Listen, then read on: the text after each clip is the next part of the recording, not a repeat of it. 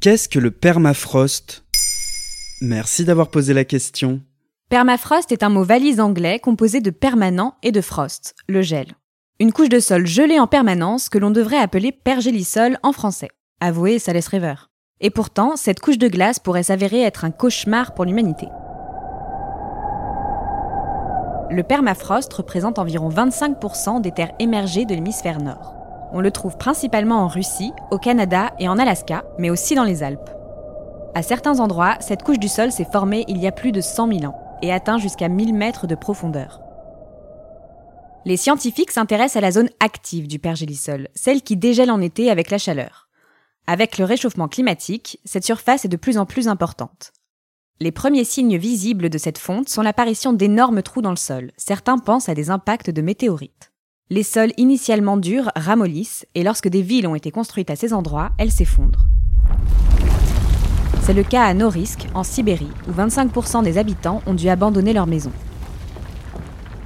C'est embêtant pour ces personnes, mais bon, il n'y a pas grand monde qui habite dans le Grand Nord. Et ici, on n'a pas bâti nos villes sur le permafrost. En effet, on est loin de tout ça. Et pourtant, la fonte du pergélisol pourrait avoir des effets très concrets sur notre santé.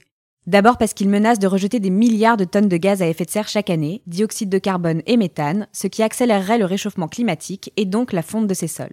Un véritable cercle vicieux. Ensuite, le permafrost retient un million et demi de tonnes de mercure, un métal extrêmement toxique qui, s'il est libéré, pourrait aller directement dans nos aliments. Je vous renvoie vers l'épisode de Maintenant vous savez consacré au saturnisme. Enfin, et c'est peut-être le plus inquiétant, le pergélisol est un vrai congélateur à virus et bactéries que les scientifiques ne connaissent pas et contre lesquels il n'existe donc pas encore de médicaments. En 2016, un enfant est mort de la maladie du charbon en Sibérie, une maladie qui avait disparu depuis les années 40. Elle serait réapparue à cause de la carcasse d'un animal décongelé avec la fonte du sol. On marche sur une bombe à retardement en fait. Une bombe potentielle, mais beaucoup de recherches restent à faire pour connaître le pergélisol. Alors en attendant, marchons sur la pointe des pieds. Voilà ce qu'est le permafrost. Maintenant, vous savez. En moins de 3 minutes, nous répondons à votre question. Que voulez-vous savoir? Posez vos questions en commentaire sur toutes les plateformes audio et sur le compte Twitter de Maintenant, vous savez.